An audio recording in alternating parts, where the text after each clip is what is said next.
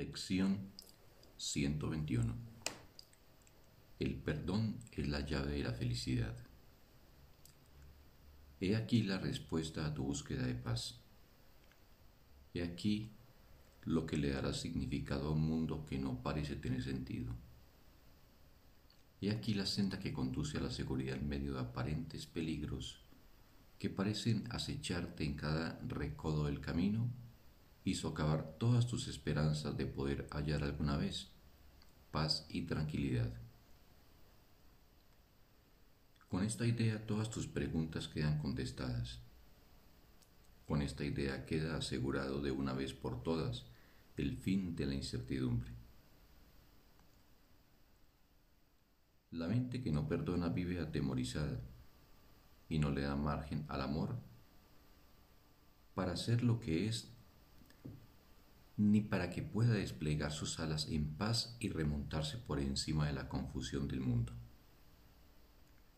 La mente que no perdona está triste, sin esperanzas de poder hallar alivio o liberarse del dolor. Sufre y mora en la aflicción, merodeando en las tinieblas, sin poder ver nada. Convencida, no obstante, de que el peligro la acecha allí. La mente que no perdona vive atormentada por la duda, confundida con respecto a sí misma, así como con respecto a todo lo que ve, atemorizada y airada. La mente que no perdona es débil y presumida, tan temerosa de seguir adelante como de quedarse donde está, de despegar como de irse a dormir. Tiene miedo también de cada sonido que oye, pero todavía más de silencio. La oscuridad le aterra, mas la proximidad de la luz la aterra todavía más. ¿Qué puede percibir la mente que no perdona sino su propia condenación? ¿Qué puede contemplar sino la prueba de que todos sus pecados son reales?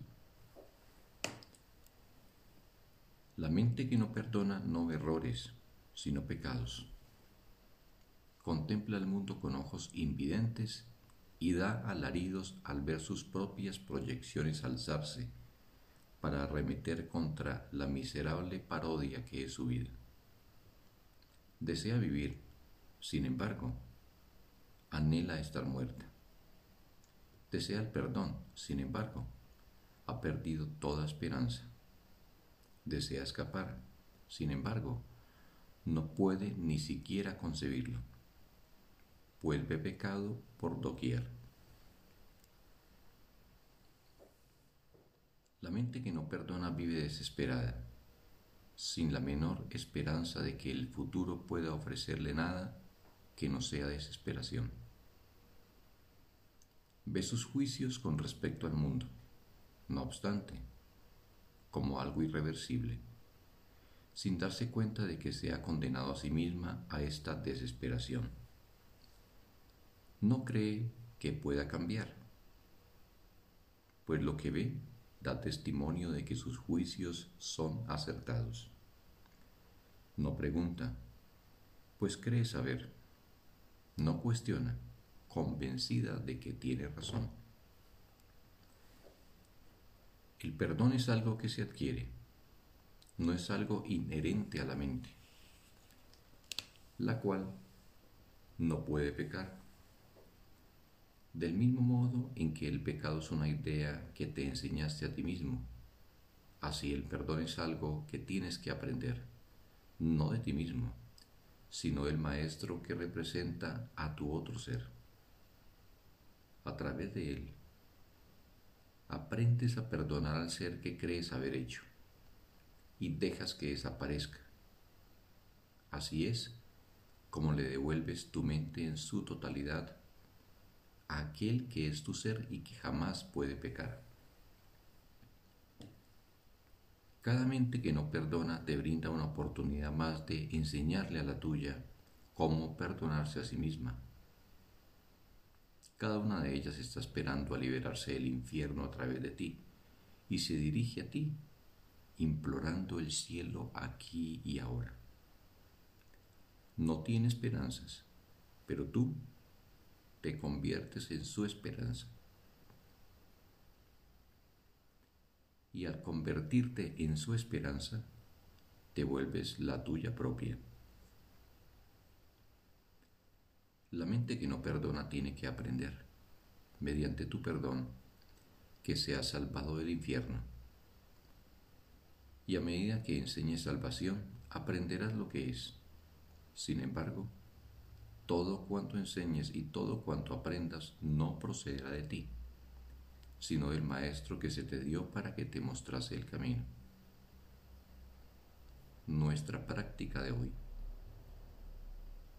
consiste en aprender a perdonar. Si estás dispuesto, hoy puedes aprender a aceptar la llave de la felicidad y a usarla en beneficio propio. Dedicaremos 10 minutos por la mañana y otros 10 por la noche a aprender cómo otorgar perdón y también cómo recibirlo. La mente que no perdona no cree que dar y recibir sean lo mismo. Hoy trataremos, no obstante, de aprender que son uno y lo mismo, practicando el perdón con alguien a quien consideras un enemigo así como con alguien a quien consideras un amigo. Y a medida que aprendas a verlos a ambos como uno solo, extenderemos la lección hasta ti y veremos que su escape supone el tuyo. Comienza las sesiones de práctica más largas pensando en alguien que no te cae bien, alguien que parece irritarte y con quien lamentarías haberte encontrado alguien a quien detestas vehementemente o que simplemente trata de ignorar. La forma en que tu hostilidad se manifiesta es irrelevante. Probablemente ya sabes de quién se trata. Ese mismo vale.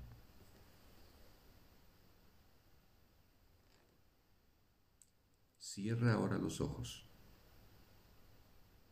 y visualizándolo en tu mente, contémplalo por un rato. Trata de percibir algún atisbo de luz en alguna parte de él, algún pequeño destello que nunca antes habías notado. Trata de encontrar alguna chispa de luminosidad brillando a través de la desagradable imagen que de él has formado. Continúa contemplando esa imagen hasta que veas luz en alguna parte de ella y trata entonces de que esa luz se expanda hasta envolver a dicha persona y transforme esa imagen en algo bueno y hermoso.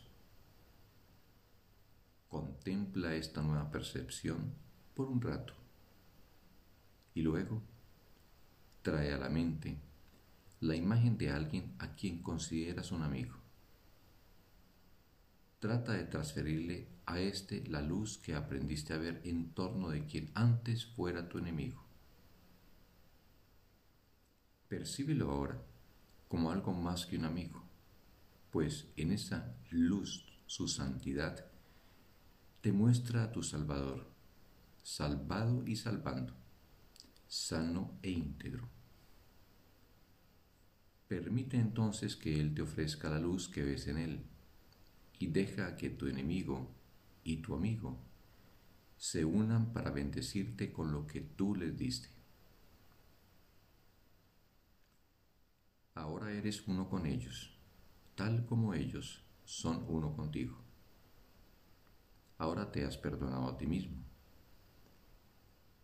No te olvides a lo largo del día del papel que juega la salvación en brindar felicidad a todas las mentes que no perdonan incluyendo la tuya.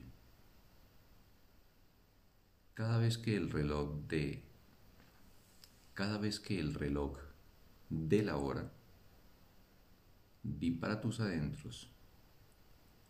El perdón es la llave de la felicidad. Despertaré del sueño de que soy mortal, falible y lleno de pecado, y sabré que soy el perfecto Hijo de Dios. Fin de la lección. Un sagrado día para todos.